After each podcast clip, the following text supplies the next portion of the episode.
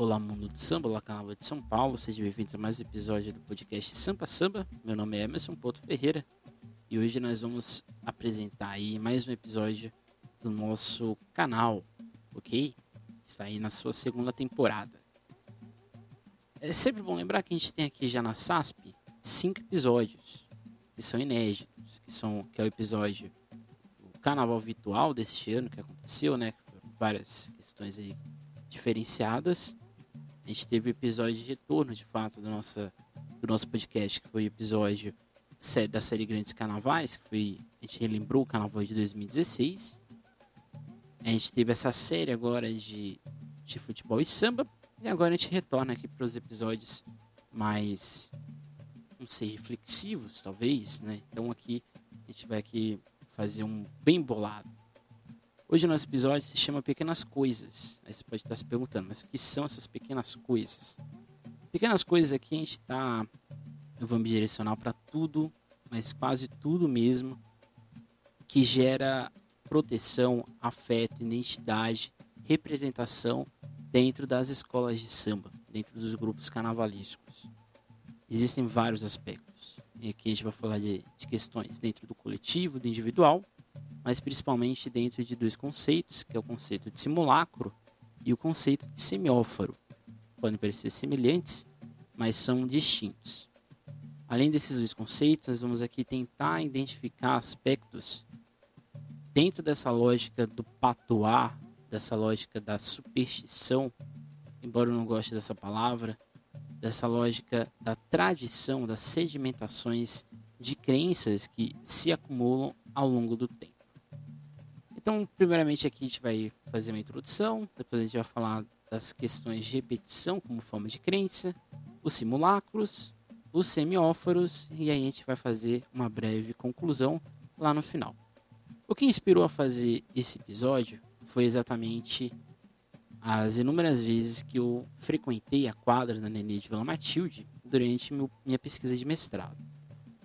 E uma das coisas que chamaram a atenção quando adentravam dentro da Nenê eram dois aspectos. A quadra da Nenê em si já é um, um grande, uma grande instituição dentro da cultura de escola de samba de São Paulo, do Brasil, mas duas coisas me chamavam atenção toda vez que eu entrava na Nenê. Uma era exatamente o altar dedicado aos santos, principalmente a Nossa Senhora, a Nossa Senhora, e os rituais para que o ensaio começasse. O primeiro deles é exatamente da contemplação ao pavilhão da Nenê de Vila Matilde, e o segundo, né, no caso, da exaltação da sua história. Em um terceiro momento, que é o da reverência à bateria, que é o grande, o grande pilar da Nenê de Vila Matilde até hoje. Aí você pode estar se perguntando, mas o que isso tem a ver com o nosso episódio de hoje, né? Não só a Nenê, mas quase todas as escolas de samba de São Paulo, do Brasil, né, do mundo, têm os seus rituais de início. Mas eu acho que o da Neni, ele é muito representativo. O ensaio da Neni só começa quando o pavilhão da Neni é reverenciado. Então aqui a gente já tem várias representações de crenças de como se criar uma escola de samba. A gente tem um pavilhão, que talvez seja para alguns é o símbolo máximo de uma escola de samba, mas o pavilhão ele é o elemento de distinção entre as escolas de samba, mas não só do formato da significação das cores, da significação dos, dos símbolos e de vários outros aspectos.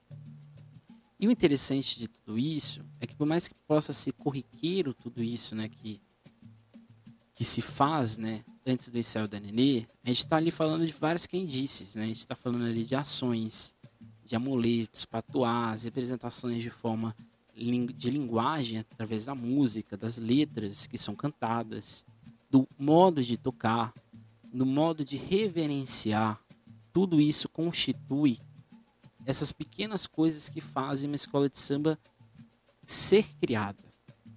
Claramente, uma escola como a Nenê de Matilde, que nasceu ali em 1949, claramente existem vários aspectos que formam ela, não exatamente esses símbolos. Mas uma escola tão antiga, ela vai criando individualidades que vão construindo um outro coletivo a todo momento.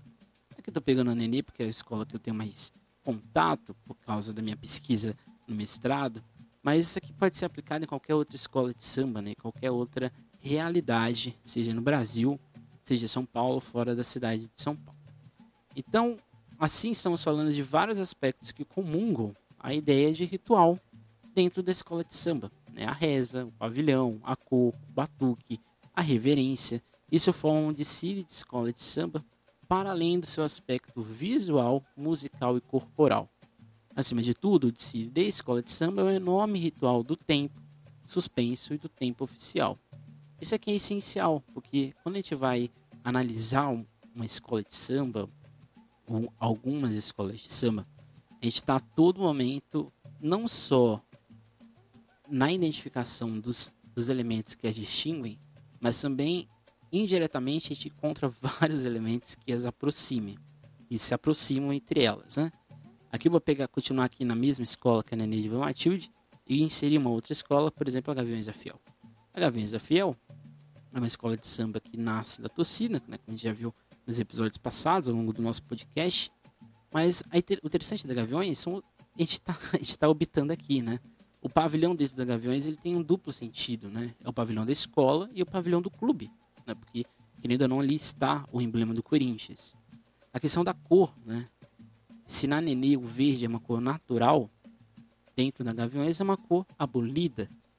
Se a gente for falar do símbolo, né? Por exemplo, a águia na Nenê é quase que uma entidade o Gavião né, na Gaviões é a mesma coisa.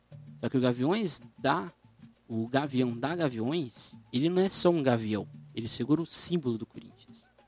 A águia da Nenê não é só a águia da Nenê, ela segura um pandeiro. Enquanto que a águia, a, a águia da águia de ouro não segura um pandeiro. Mas a, a águia da águia de ouro normalmente é dourada. Pode parecer coisas pequenas, mas esses elementos constituem essas sedimentações, essas representações, essas figurações, esses simulacros, esses semióforos que constituem cada uma dessas escolas de samba. Então, o primeiro aspecto que a gente tem que analisar é exatamente a repetição como uma forma de crença. Por exemplo, aqui pegar o Rony Potowski, que é nosso boninho da SASP, ele coloca exatamente que ele tem uma superstição que é exatamente uma estrela de Davi. Mas essa superstição ela não é criada do nada ela se constrói numa repetição.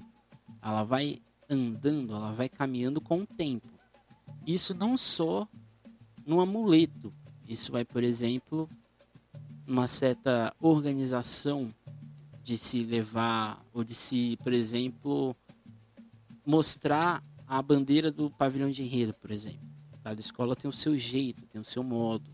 Cada escola vai criando suas crenças que são repetitivas, né, porque todo ano se repete, que vão criando exatamente essa aproximação com cada uma das suas identidades. Então, cada escola de samba possui sua própria crença ou suas próprias maneiras de repetição, elas vão criando rituais diferentes, rituais distintos, que move ou que se constrói dentro das suas identidades. Então, esse aqui é um ponto. Um aspecto, por exemplo, são os banhos e bênçãos que se desenvolve exatamente em várias religiões, mas principalmente nas religiões de matriz afro-brasileira. E aqui a gente está falando, por exemplo, da defumação, quando você exala um cheiro, seja de incenso de um defumador mesmo, seja na concentração, seja, por exemplo, para abrir o caminho da escola, seja, por exemplo, na apresentação de um enredo, seja na apresentação da segunda bandeira, né, pavilhão de, de enredo. Essa defumação, ela ela é emprestada da religião, mas ela dentro da escola de samba ela adquire um, um caráter de proteção. Um outro aspecto, por exemplo, são as ervas. E aqui as ervas mais variados tipos possíveis, ervas secas, ervas vivas, que são às vezes ali colocadas antes do desfile, colocado num carro, colocado em cima na ponta de uma bandeira, de uma é, da bandeira da porta-bandeira e assim por diante. Ou então a ruda e o trevo, que talvez sejam os amuletos mais utilizados que eu já vi no, nas escolas de samba que eu já fui. A ruda talvez seja principal. Então esse tipo de repetição, a cada ensaio, a cada desfile, vai criando uma forma de defesa e uma forma de proteção que opera não só no coletivo, mas principalmente no individual.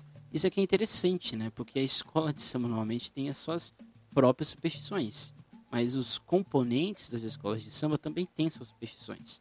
Então a escola de samba é uma, uma grande rede de ações que indiretamente estão ali na tentativa de proteção, não só do individual, mas principalmente do coletivo, que é o grande objetivo.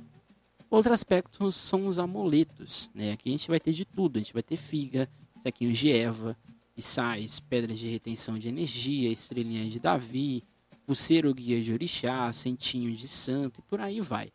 Então, ou seja, são vários aspectos que em comunhão geram exatamente esse, essa possibilidade das crendices. Lúcia Gaspar, que é membro da Fundação Joaquim Nabuco, lá de Pernambuco, aponta que são né, esses amuletos são objetos de defesa ao qual se atribui a virtude de afastar malefícios e trazer boa sorte, como a figa, um ramo de arruda, um olho, né, por exemplo, o olhinho grego, por exemplo, os búzios e o trevo. O talismã tem a mesma finalidade do amuleto, mas é feito especialmente para determinada pessoa e só ela irá defender. E aqui, por mais que o, aqui a autora coloque que o talismã seja uma forma individual, quando a gente transfere o talismã para uma escola de samba, por exemplo, a camisa verde e branca que tem um trevo, não é só no, no individual, na individualidade da instituição, mas sim no coletivo. Às vezes a gente não pensa, né? A escola de samba não existe. Não existe uma escola de samba. Existe o nome da escola de samba. O que faz a escola de samba existir são essas várias questões individuais que operam dentro deste coletivo e que faz aí sim a escola de samba surgir e assim por diante. Outro aspecto são as repetições e gestos, e as repetições elas vão habitar dentro da própria ideia de crença, e essa crença como principal fator a ideia de que se torna um acúmulo de ações, tradições e outros vários elementos que estão acontecendo de uma forma socio-interacional. Então elas ocorrem dentro da sociedade, dentro do aspecto coletivo, mas ela não opera somente na individualidade do eu com eu. Ela está sempre em interação com algo. Por exemplo, uma, uma fitinha do Nosso Senhor do Bonfim traz proteção para alguns, é individual. Mas, por exemplo, um banho de cheiro, uma defumação, querendo ou não, isso é coletivo. E essas repetições, esses gestos, elas vão ocorrer das mais, nas mais variadas formas possíveis. Por exemplo, se eu toda vez antes de desfilar, tenho que estar agachado de joelhos na, em cima da linha do início da pista. tenho que fazer o sinal da cruz três vezes. Se eu não fizer isso, eu não consigo entrar. E se algo der errado, eu vou ocupar o que eu não fiz. Isso é algo muito comum dentro de uma escola de samba, não só da escola de samba, isso faz, faz parte dentro da ideia de cultura popular aqui no Brasil. E como aponta Bianca Silva e Kátia Rubio, que são, estudiosas, que são estudiosas da ideia da superstição e repetição dentro do esporte, elas apontam que a repetição da rotina realizada em eventos bem-sucedidos no passado leva à criação de hábitos pessoais que envolvem vestes, gestos, pensamentos, cuja finalidade é extrair dessas experiências o mesmo resultado experimentado em outras circunstâncias. Então, pegar aqui um exemplo, toda vez que eu desfilar, eu tenho que desfilar com uma meia. Tem que ser essa meia. Essa meia deu certo, tem que ser essa. Ou então tem que desfilar com um certo chapéu. Tem que ser esse chapéu, um chapéu da sorte. Eu, para ir toda vez, sei lá, sou compositor, tô ali na final da disputa do samba, tenho que ir com tal blusa. É essa blusa que eu tenho que ir, essa aqui é minha blusa da sorte. Se eu não for com ela, vai dar algo errado se eu, se eu usei ela uma, pela primeira vez, deu tudo errado, já não coloco ela como uma possibilidade, e assim sucessivamente. São aspectos, claramente, são pequenas coisas, e aqui a gente está falando um aspecto muito amplo, porque agora a gente vai começar a diminuir esse, essa amplitude que a gente está tendo aqui nas nossas ideias. O segundo aspecto que a gente vai analisar aqui são os simulacros, que é quando exatamente uma escola de samba assume aspectos tradicionais de superstição e crendice. E aqui não tem jeito. Toda escola de samba vai ter. Seja a escola de samba que nasceu há um ano ou uma escola de samba que está em atividade há 90 anos. Então, dentro disso, são múltiplos as diferenças de signos que cada um destes aspectos pode causar em quem observa um desfile. Por exemplo, samba enredo, isso vai acontecer aqui no caso na linguagem verbalizada, no caso, são diversas ações, são diversas intenções que existem num samba. Uma certa palavra, uma certa um certo não só uma palavra, mas um certo conjunto de frases fazem gerar exatamente essa necessidade, essa visão de que certas coisas têm que ser ditas, certas coisas têm que ser faladas. Isso pode ser num samba, mas isso pode acontecer numa música inteira, por exemplo, os hinos, as exaltações. Essas músicas, essas linguagens, né, essas, esses conjuntos de palavras, ou de, dessas frases musicais, elas despertam exatamente essa intenção de proteção, essa intenção de aproximação entre todos. Se uma escola de samba canta um hino, uma exaltação, toda vez é primeiro por causa exatamente da reverência ao seu passado, mas é porque isso gera essas questões de identidade, de crendice e de superstição. Vamos supor que a Nenê, voltando aqui ao exemplo que te disse lá no início, a Nenê não começa o ensaio sem tocar o hino, sem exaltar seu pavilhão, sem exaltar sua história, sem exaltar sua bateria. Vai que dá tudo errado, né? Existe esse, esse outro ponto também. Dentro desse aspecto musical, a gente tem, por exemplo, os toques de bateria. Né? Cada bateria tem o seu próprio ritmo. Cada bateria, às vezes, tem a sua própria exaltação. Algum santo ou algum orixá. E aqui a gente pode pegar, por exemplo, a Lava Pés, que é uma escola que toca exatamente em reverência a Exu dentro da Kibanda. Então, seja, são aspectos de produção de uma linguagem musical, áudio musical né, principalmente, mas que, tão, que mexem exatamente com essas sensações. Isso aqui são, pode parecer um exemplo. O mesmo ocorre na produção visual, nos valores empregados nesse simulacro. Simulacro exatamente é o simular uma realidade dentro de outra. Então, é, por exemplo, simular um, uma caneta, mas dentro de uma outra realidade, num desfile e assim por diante. Peguei aqui um exemplo mais, mais difícil, mas é basicamente isso. Que interfere exatamente na perspectiva do vestuário, das alegorias e das danças existentes. Por que isso? Principalmente na parte visual. Tem certas escolas que seguem um próprio padrão de representação, um próprio padrão de identificação com o coletivo. Claramente, se a gente for analisar um, dois, três desfiles, a gente não vai perceber isso. A gente tem que analisar toda a discilografia de uma escola para a gente perceber isso, dessas produções desses valores. A mesma coisa com o samba enredo. Um samba enredo, dois, três samba enredos passados, não dá para a gente entender o que as escolas falam de si. A gente tem que falar, a gente tem que pegar toda uma, uma discografia para a gente interpretar isso. A Martine Jolie ela aponta que uma estrutura comum que implica essa dinâmica tripolar, exatamente simulacro, vincula o significante ao referente significado. Então, o que não significa ser um valor simplório. A gente não está falando aqui somente de crendices, de superstições ou de simbolismos e representações destes aspectos. Por exemplo, uma águia, né, que eu citei lá no início, a águia da Nenê segurando um pandeiro não é somente uma águia, é uma alusão ao seu nenê de Vila Matilde, que era o seu nenê do pandeiro. Que é diferente da águia da águia de ouro, que é uma águia. Tem uma representação diferente para o torcedor da águia de ouro e tem uma representação diferente para o torcedor da nenê de Vila Matilde. São dois elementos de distinção, são dois elementos aproximados, de certa forma também. São dois elementos que trazem sorte, que trazem essa identificação de representação, mas que são totalmente diferentes, cada um de si.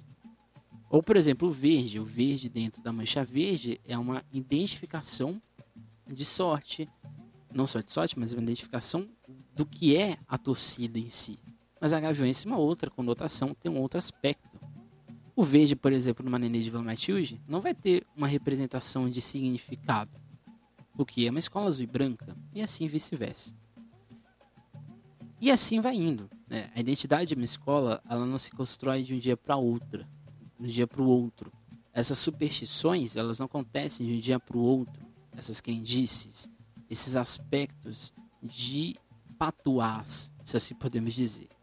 Então, assim, a ideia de cultura e tradição de uma agremiação elas ocorrem exatamente nas ações do individual, que inferem no coletivo e que nos coloca nas ligações. Então, existe toda uma ligação em cadeia.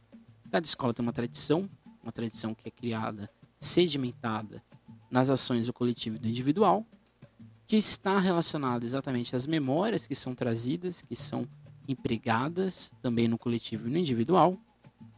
Tudo isso promove uma ação coletiva, e aqui é separado, e que infere no individualizado. E claramente tem toda uma questão externa que interfere nesse aspecto, que são exatamente que é exatamente o que está de fora, uma outra escola de samba, o poder público e assim por diante. Tudo isso aqui opera exatamente com essas pequenas coisas que são criadas, que são exatamente os semióforos. E aqui a gente chega exatamente no nosso episódio de hoje. Christoph Pomian, ele é um polonês, ele escreve em História Cultural e Histórias dos Semióforos o seguinte: as representações conseguem estabelecer, conseguem estabelecer e contribuir para criar o seu sentimento de identidade. Então aqui é um primeiro ponto. Uma escola de samba, e aqui, né, já separando um pouco, uma escola de samba é feita de inúmeros semióforos. Tudo que vimos até agora cria essa percepção de que o que nos protege são as diversas ações de uma comunidade.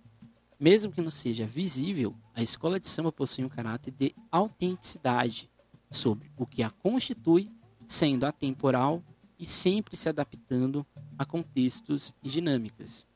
É que a gente fala num, num ponto que a gente está falando aqui ó, há muito tempo, né? A tradição existe numa escola de samba, mas a tradição ela se modifica. Então, uma escola de samba que tinha um, um certo aspecto de, sei lá, um certo ritual na década de 80, talvez hoje não exista mais. Porque isso também acontece, né? As tradições elas morrem, mas elas renascem com uma outra perspectiva. As crendices também morrem. Esses saberes também morrem. Mas eles não morrem por completo. Eles deixam seus rastros. Eles deixam suas outras formas e outras perspectivas de se criar uma outra ideia. Então a representação, e aqui pegando não só o Palmian, mas também o que eu acho dentro da ideia de escola de samba, é um conjunto de representações que contribuem exatamente para esse sentimento de identidade. E são representações, são sentimentos que estão acontecendo, que estão se perdendo e que estão sendo recriados ao longo do tempo. Por isso que eu falo, uma escola de samba, ela não constrói essa identidade de um dia para o outro. É um constante processo, é uma constante ida.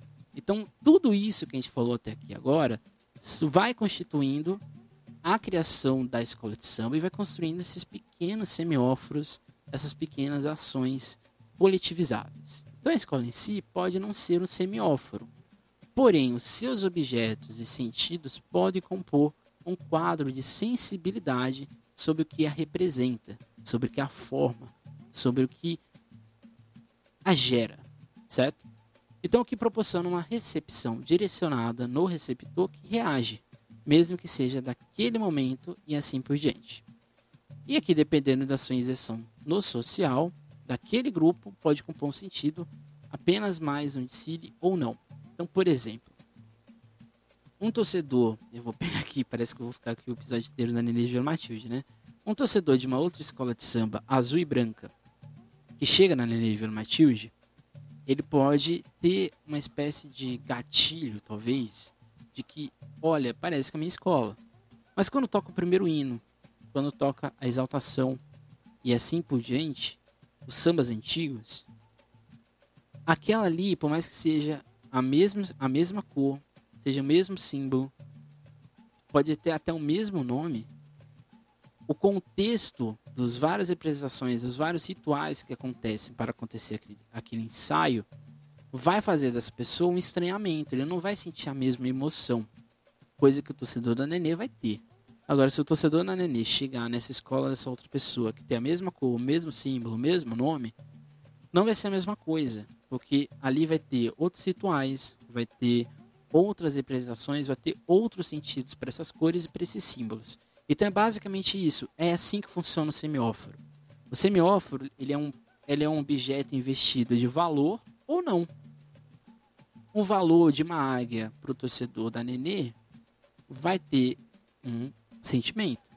Uma águia para um torcedor da Mocidade Alegre não vai ter o mesmo sentimento, não vai ter a mesma questão. Então, ou seja, o semióforo ele é um objeto que pode ter muitos valores, muitos sentidos, ou não, ser apenas um objeto comum, uma representação comum. Por isso que são pequenas coisas. Uma escola de samba, e acho que esse é o grande objetivo desse episódio, pe pequenas coisas, porque uma escola de samba é construída de pequenas questões, como se fosse uma bandeira. Uma bandeira não se constrói só com um fio. Tem que ser vários fios para construir uma bandeira. E é a mesma coisa com uma escola de samba. São pequenas questões, são pequenas representações, pequenas crendices, são pequenas investiduras de cada componente que faz a escola de samba surgir. Então, assim, e aqui citando o autor, é um objeto visível investido de significado, que foi o que a gente acabou de dizer, e que ao mesmo tempo possui várias questões e se encontram em dois campos: o campo subjetivo, que são as crenças, as rezas, os banhos, os patuás individualizados de cada uma dessas pessoas, e o campo concreto, que é o pavilhão, que, é os, que são os patuás, vamos dizer assim, investidos de, de corpo, né? A estatuaria de uma escola de samba, que pode ser um santo, pode ser um, uma águia, um gavião, um manchão e assim por diante. Então, esses campos, o campo subjetivo e o campo concreto, embora o concreto seja também subjetivo, mas o concreto em si ele, ele é visível, mas esses dois campos, quando eles se encontram, eles faz, ele faz esses objetos serem visíveis e terem significado. Por isso que eu digo, a escola de samba não existe. Uma escola de samba não existe. Mas ela é composta de diversos semióforos, de pequenos objetos que constroem a sua corporicidade, ou corporicidade, não sei, eu inventei essa palavra. O modo como estabelecemos as interpretações e as exibições passam exatamente pelo trato que é dado pelo significado que o mesmo possui e aqui citando novamente o Pomian, um destino que lhe confere o produtor individual ou coletivo, e é um emprego que deles fazem os utilizadores. A partir disso, além de obter uma organização, podemos complexizar o que é o mesmo objetivo para grupos distintos. Foi a gente que falou, por exemplo, de uma mesma bandeira azul e branca com uma águia, na portela vai ter um significado diferente, né? principalmente ligado ao seu fundador, ligado ao bairro e assim por diante. Então são objetos que carregam sentidos para além do seu objetivo. E é isso só ocorre porque adquire uma aparência que é lida e identificada pelos seus membros, o coletivo, o que impede obter ou se apropriar de elementos do natural. Porém, o semióforo é algo forjado dentro do campo dos sujeitos, então esse aqui é o primeiro ponto, né? A gente cria essa representação. A gente cria essa crendice. A gente cria essa superstição, essa repetição. Tudo isso é criado. Mas é dessa insistência, é dessa repetição constante, coletivamente, individualmente, que se constrói a escola de samba.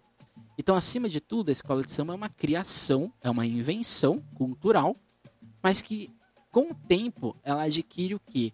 uma como se fosse uma instituição verdadeira. É como se ela de fato existisse como se fosse uma pessoa, né? Por exemplo, a Mocidade Alegre não é uma pessoa, ela não existe, mas ela é composta exatamente de diversos outros elementos que fazem ela ganhar corpo, fazem ela ganhar voz, fazem ela ganhar aparência. Então, essa aqui é a coisa mais fascinante de se estudar uma escola de samba, né? Porque a gente estuda uma coisa que em tese é uma criação, mas que com o tempo adquire uma forma própria. E aqui fazendo uma citação longa ao autor, então essas representações elas se inserem numa troca entre dois ou mais parceiros e entre o visível e o invisível, pois cada um remete prioritariamente para alguma coisa atualmente invisível e que não poderia, portanto, ser designada por um gesto, mas unicamente evocada pela palavra. Então, por isso que a escola de samba, ela, só, ela nunca vai morrer. Uma escola de samba nunca vai morrer, ela nunca vai deixar de existir. Por quê? Por mais que uma escola de samba enrole sua bandeira, os participantes dela continuam. Por exemplo, pegar aqui o Império de Samba, que é uma escola aqui de Santos, O Império do Samba é uma escola que existiu, a madrinha da Vai Vai, da Cidade Alegre, mas não existe mais. Mas as pessoas que desfilavam no Império do Samba, fundadores do Império do Samba, existem. Eles estão entre nós. Então, por mais que a escola não exista, a ideia dela ainda é presente. Mas conforme essas pessoas, infelizmente, forem morrendo e elas, e elas não deixarem registros, elas não deixarem seus rastros do que elas viram, do que elas estruturaram, essa história se perde. Então, o semióforo ele só existe no coletivo, ele não existe no individual. Eu posso criar uma superstição minha, posso criar uma ideia de escola de samba na minha cabeça, mas se eu não divido é, isso com outra pessoa, ela não existe. Então, esse aqui é um aspecto essencial quando a gente vai analisar essas pequenas coisas que formam uma escola de samba.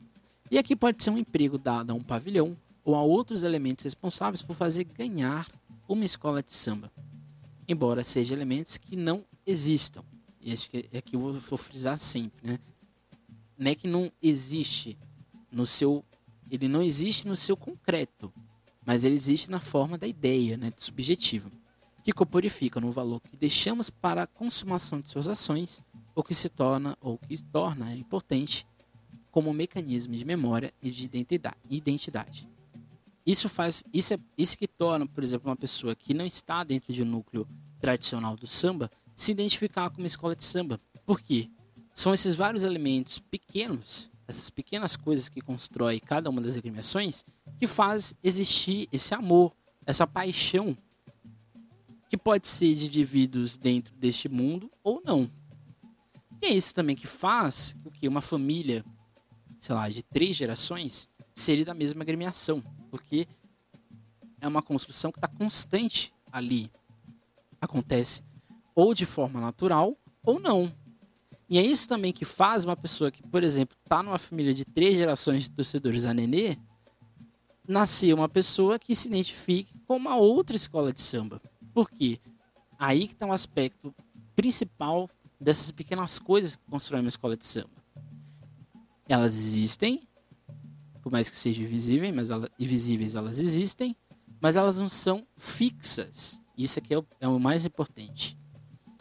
Ela não é, não segue uma lógica. Ela não segue um padrão. Eu posso me identificar com a escola da minha mãe, do meu pai ou não. Assim como outros aspectos, assim como outras várias questões. A gente pode, por exemplo, transpor isso para o futebol, para questões políticas, ideológicas e assim por diante. Então, cada um possui o lado material e um lado de significado. Em suma, que são todos objetos visíveis e vestidos de significados. Então, assim, para encerrar aqui o nosso, nosso episódio de hoje, vou citar aqui uma citação longa do Pomian. Mas os semióforos diferem dos sistemas de signos, especialmente quando, no seu caso, a história é o complemento necessário da teoria. Não porque remetam para um substrato metafísico de continuidade, mas porque, sendo visíveis e, portanto, consideráveis e temporalizados, transformam-se, subvertem-se, mudam de lugar e de significado, mantendo-se semióforos, ou perdem a sua função, deixam de circular e começam a ser utilizados como coisas, quando não são abandonados como restos. Esse aqui é essencial, né? Esse aqui é o ponto principal. A escola de samba, o, até hoje, elas existem porque elas foram se modificando, porque elas foram sendo construídas por choque de gerações. Esse aqui é, é um ponto. No episódio que a gente tem aqui, a gente tem um episódio aqui na nossa série que é tradição e outro que é identidade. Esse episódio de hoje complementa aqueles outros três. Porque é exatamente isso. Esse é o ponto principal. E acho que aqui para encerrar o que a gente, o que queria dizer para vocês, né? Quando a gente começou lá do, do defumador, das ervas e tudo mais, parecia que era uma coisa muito muito solta. Mas conforme a gente foi andando no nosso episódio de hoje, a gente foi percebendo que essas pequenas coisinhas, né, essas pequenas coisas, essas pequenas representações, essas pequenas gestos que formam uma instituição cultural como a escola de samba, elas se transformam, elas vão se subvertendo de acordo com a temporalidade, com a questão do poder público, com a questão do externo e assim por diante. Então, nada é fixo dentro de uma construção dessas pequenas coisas que constroem uma escola de samba.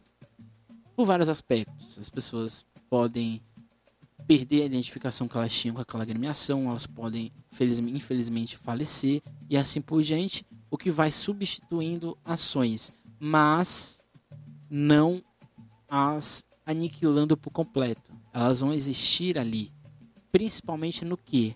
Na ideia. Então acho que esse é o é ponto principal.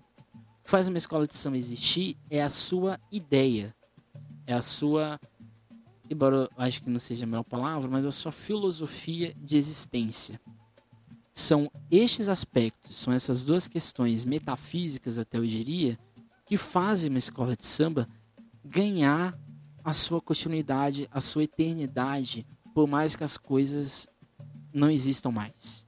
Por isso que a escola de samba nunca vai deixar de existir, porque as pessoas vão continuar existindo. Pessoas de outras escolas vão continuar falando dessa escola que não existe mais e assim por diante. Então a escola de samba é um grande semióforo, por mais que ela não exista de fato. Então esse foi o nosso episódio de hoje, espero que vocês tenham gostado. gostado. Foi uma reflexão aqui bem pesada, mas espero que vocês tenham aproveitado alguma coisa aí desse nosso episódio bem malucão. Semana que vem a gente vai voltar na nossa série Grandes Carnavais, em que a gente vai falar do carnaval de 1997. Um carnaval ali de 10 escolas, uma outra realidade, né? Todos os desfiles aconteciam no mesmo dia, em que, em que a X9 paulistana surpreendeu o mundo das escolas de samba de São Paulo na conquista do seu primeiro título. Ano de grandes sambas, de desfiles nem tão bons assim, mas a gente vai falar isso lá no nosso episódio. O ano em que os enritos patrocinados explodem em São Paulo, mas principalmente de confusões nas apurações. Então é isso, gente. Não deixe de seguir a SASP nas suas redes sociais: Instagram, Facebook, Twitter e outros mais. Aqui no YouTube, se você estiver vendo pelo YouTube, não deixe de se inscrever no nosso canal, de apertar o sino de notificações e de seguir. E também a oportunidade de você ser membro da SASP por apenas R$ 4,99 por mês. Você sendo membro, você tem aí certos privilégios em lives e assim por diante. É isso, gente. Não deixe de seguir também minhas redes sociais, Emerson Carnaval SP. Tem mais alguma coisa? Não, só isso mesmo. Então semana que vem a gente vai falar do Carnaval de 1997 em São Paulo. E é isso, gente. Até mais. Tchau. Nunca esqueçam e nunca deixem de sambar.